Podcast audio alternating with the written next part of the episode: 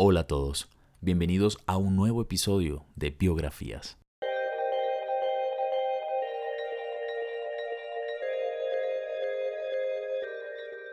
Estamos ya en nuestro tercer episodio de cuatro, en los que estaremos hablando de personajes que han causado un impacto positivo en la lucha de los derechos humanos, de los derechos civiles. El día de hoy traemos del pasado a una persona que transformó la historia de Norteamérica. Y para entenderlo, y conocer su contexto, tendremos que hacer un viaje desde el año 1929 hasta el año 1968. Así que, empezamos.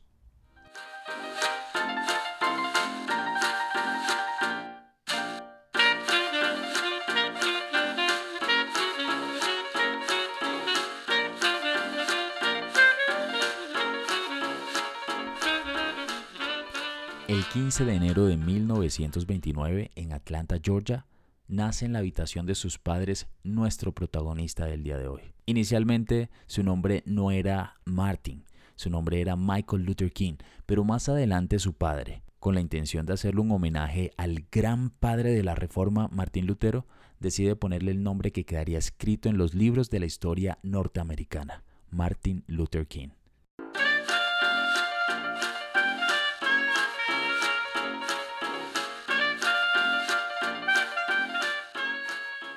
Martin creció en un ambiente completamente religioso, por lo que su formación está bastante guiada por los criterios doctrinales de su fe. Su fe es la fe bautista, y a ver, sus abuelos fueron también predicadores. Su abuelo por parte de padre era un esclavo que se escapó de su plantación y entonces empezó a predicar de manera informal, y su abuelo por parte de madre fundó una iglesia que al día de hoy sigue siendo un referente de toda la iglesia bautista en Atlanta, la iglesia Ebenezer. Esto llevó a que el padre de Martin Luther King no tuviera una muy buena posición económica cuando conoce a Alberta Williams, su madre, y que no fuera muy bien recibido en la familia Williams, pero la fe los unía, y este simple hecho los llevó a casarse y a tener tres hijos, de los cuales nuestro protagonista es el segundo de ellos. Martin fue siempre un joven bastante aplicado, de hecho, era considerado por muchos como miembro de una familia con suficientes recursos económicos, de buena educación, como se diría popularmente, un niño bien. Y lo era. Cuando él termina los primeros estudios ingresa al Morehouse College, una institución donde solamente podían estudiar negros. Y es aquí cuando Martin se empieza a enfrentar con la realidad de la época, una sociedad negra humillada y segregada por su color de piel. Lo que pasa es que su familia siempre trató de protegerlo y trató de evitar la humillación pública. Así que este tema casi que era un tema que no se tocaba dentro de la casa. Pero ya estando aquí, no hay quien lo proteja. Y aquí empieza él a relacionarse con la humillación de una población a la que le arrebataron los derechos. En 1948, con 19 años, siendo un estudiante de leyes, él decide darle otro rumbo a su vida, así que ingresa al seminario teológico Crusher, que está ubicado en Upland, Pensilvania. En este lugar, él conoce a alguien muy importante, un profesor que lo introduce en la filosofía de Walter Rauschenbach, un pensador y pastor bautista alemán que ayudó a los más pobres en Nueva York durante el siglo XIX, cuando aún la esclavitud era una actividad legal. Este hombre escribió un libro que fue muy importante para las comunidades negras y que fue revolucionario e impactante en toda la iglesia americana en general. El libro se llama Cristianismo y Crisis Social este libro enfatiza sobre el amor al prójimo y llama a todos al arrepentimiento y a la transformación social que necesitaban indudablemente las comunidades negras. Cuando Martin se gradúa en teología, el año 1950 decide inmediatamente iniciar un doctorado en la Universidad de Boston. Para este hombre la teología y la filosofía van a ser temas muy importantes. La academia se convierte en un fundamental para configurar su forma de pensar y encaminar su lucha. Entonces aquí en Boston él ya empieza a leer a diferentes defensores de los derechos civiles como Alan Knight y Walter Mulder. En algún momento él manifestó que su deseo era ser profesor de religión en algún colegio, por eso empezó estudiando teología. Pero adentrarse en una nueva forma de pensamiento, digo nueva para la época, le empezó a dar forma a su camino.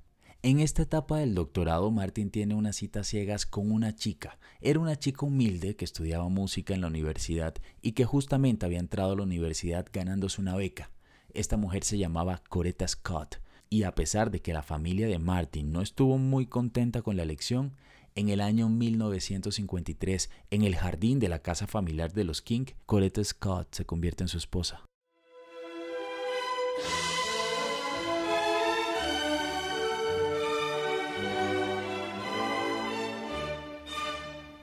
Durante su luna de miel, Martin decide aplicar para ser profesor en el Morehouse College, donde había estudiado, y a pesar de que tenía mucho interés en empezar una carrera académica, no consiguió nada. Así que él decide dar un paso dentro de la vida religiosa y toma el pastoreo de la iglesia de Dexter en Montgomery, Alabama. Esto sucede mientras él terminaba su tesis que le daría en el año 1955 el título de doctor en filosofía. Y es aquí donde empezarían los cambios más radicales para la vida de Martin y también para los derechos humanos en Norteamérica. En este punto ya hemos hablado sobre la educación, la formación y los primeros años de Martin Luther King, pero es muy importante que también revisemos qué estaba sucediendo en los Estados Unidos durante la época. En los años 30, cuando nace Martin, Estados Unidos se enfrentaba a una de las crisis económicas más grandes que hayan podido atravesar. En esta época el desempleo se volvió el pan de cada día y dentro de la escasez los negros fueron los más afectados. Si bien había hambre entre las comunidades blancas norteamericanas, imagínense que era de los negros que además de todo eran tratados con desprecio. Ya en los años 40, después de la Segunda Guerra Mundial, Estados Unidos salió como vencedor sin tener que restar la destrucción y las millonarias muertes que sí sufrieron los países europeos. Ni siquiera Rusia, que estaba en el banco de los ganadores también, contó con tanta suerte como Norteamérica. Y todo esto provoca una época de bonanza en el país. En Long Island, a 40 minutos de Manhattan, se empieza a implementar una técnica de construcción de casas en serie. Lo particular de estas casas es que eran casas con costos de producción bastante bajos, era muy barato construirlas, pero eran de muy buena calidad. Entonces el gobierno, el Estado empieza a subsidiar, con subsidios bastante altos, las casas para los veteranos de guerra. De esta forma se empiezan a crear en Estados Unidos los suburbios y con ellos se empieza a generar también una cadena de bienestar. Es cuando empezamos a ver en las familias los automóviles, el barbecue, la televisión, los electrodomésticos y en general es cuando se empieza a definir el estilo de vida americano. Esto se estaba viviendo en Estados Unidos, pero esta cultura se exporta como una idea de felicidad. La vida perfecta está definida gracias a estos estándares y llega hasta nuestras culturas, porque aquí la idea de felicidad sigue siendo tener un buen trabajo, apartamento y carro. Eso lo traemos de la cultura norteamericana.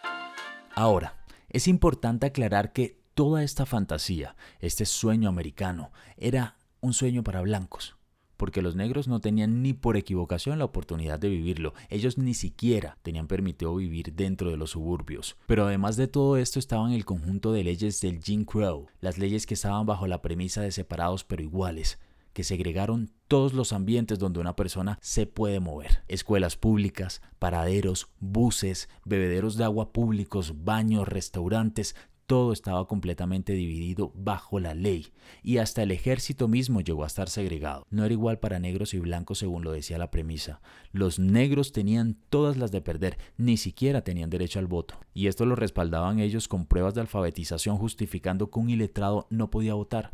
Pero ¿cómo iba a aprender un negro a leer o a escribir si las oportunidades de crecimiento y de educación eran escasas?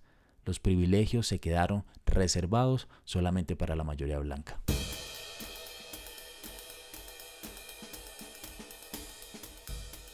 Después de la guerra de secesiones que mencionamos en el primer episodio, la guerra civil norteamericana, las comunidades negras sí tuvieron cierta protección y se crearon algunas leyes para promover la igualdad. Pero con el tiempo, los gobernantes blancos demócratas, que nunca estuvieron de acuerdo con la igualdad de derechos ni con la abolición de la esclavitud, empezaron a tomar poder nuevamente en los estados del sur. Y así poco a poco se fueron desarrollando las nuevas leyes de segregación y separación, que en el supuesto eran leyes que destinaban recursos igualmente para blancos y negros, pero que en la realidad le daban un trato a los negros inferior al de un ser humano. En este punto ya hemos hablado de los inicios de Martin Luther King, pero también hemos revisado en qué etapa de la historia se encontraba Estados Unidos. Así que volvamos a nuestro protagonista en Montgomery, Alabama, porque es en este lugar donde va a ocurrir un hecho que al parecer es bastante trivial, pero que tuvo la fuerza suficiente para detonar en un sinnúmero de personas negras la valentía necesaria para levantarse como un conjunto en contra de las leyes racistas. Le damos entonces la entrada a un personaje a cargo del hecho que causó toda una revolución, Rosa Parks. Esta mujer era una costurera de 42 años, pero ella además era también ayudante en la Asociación Nacional para el Avance del Pueblo de Color. Resulta que esta mujer un día sale de trabajar y se sube al autobús para regresarse a la casa. La mujer estaba agotada después de un día de trabajo y entró al bus y se sentó. Absolutamente ningún pasajero le pidió el asiento, pero el conductor le ordenó que se diera el puesto a un hombre blanco que estaba de pie. Ella se negó. En ese entonces los buses, como todos los lugares que mencionamos, estaban divididos y a los negros les correspondía sentarse en la parte trasera del bus, pero si algún blanco le pedía el lugar, ellos debían por ley cederlo. Rosa Parks, ese frío primero de diciembre de 1955, decidió decir no. Como consecuencia de ese no, el conductor del bus llamó a la policía y a ella la metieron en el calabozo.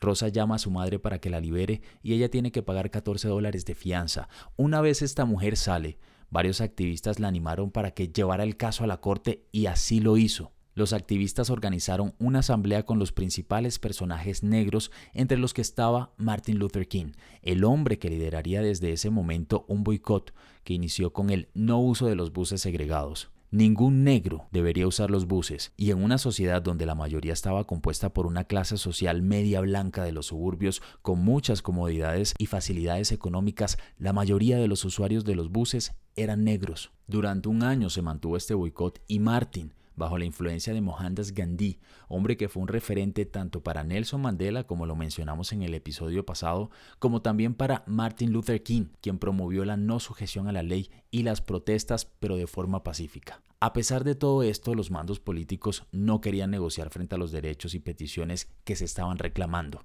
Entonces empezaron a hacer detenciones masivas, arrestaban a los negros inventándose cualquier excusa. Hasta el mismo Martin fue encarcelado en alguna ocasión por un supuesto exceso de velocidad.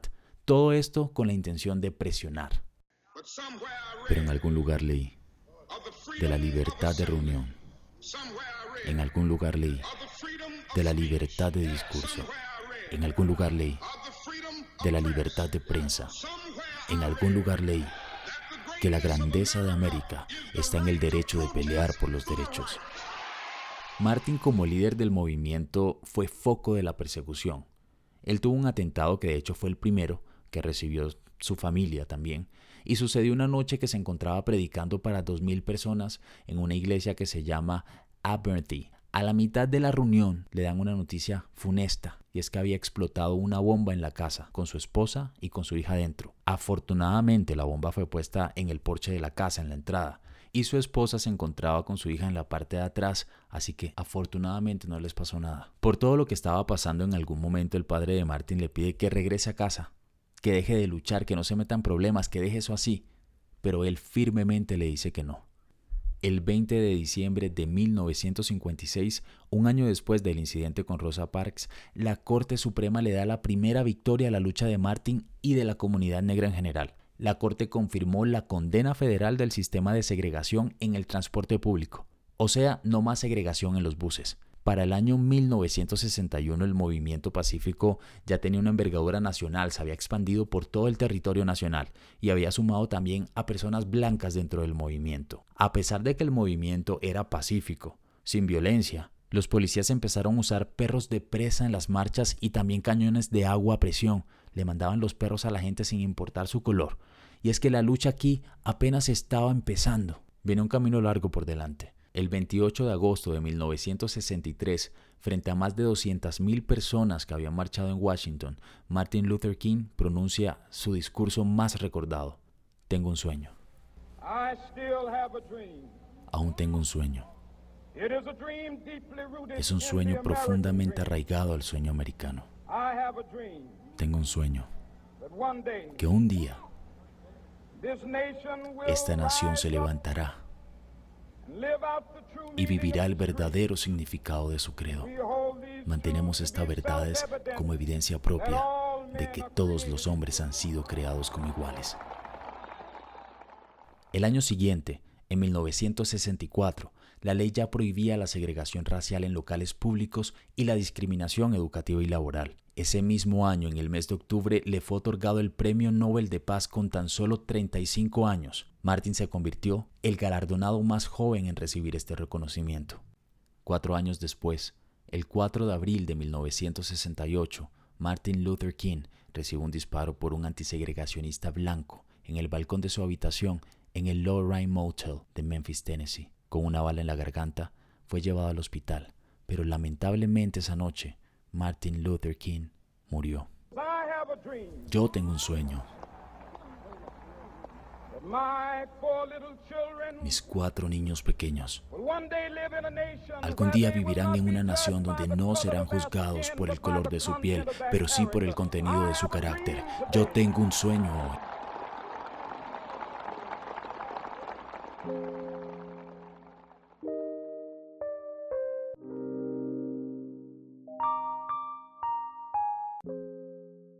Su asesinato provocó una oleada de motines raciales en 60 ciudades de los Estados Unidos que provocaron muchísimas muertes. Su lucha alcanzó grandes logros, cambios históricos que llenaron de esperanza y dignidad a los afroamericanos. Pero esta lucha todavía continúa, y aunque las leyes raciales han sido abolidas, queda el rezago de una cultura, una forma de pensar, una sociedad que vivió durante muchísimos años con una idea corrosiva adherida a su cotidianidad. Hoy en día se celebra como día festivo en los Estados Unidos el tercer lunes de enero de cada año, el día de Martin Luther King Jr.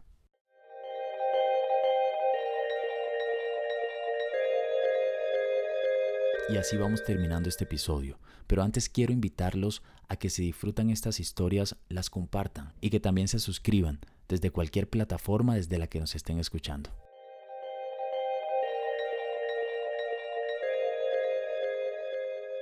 Y de esta manera llegamos al final del episodio, con un nuevo amigo, Martin Luther King, una persona que definitivamente cambió la historia de todo un país y de miles de personas. Así nos despedimos de él y yo me despido de ustedes. Hasta la próxima.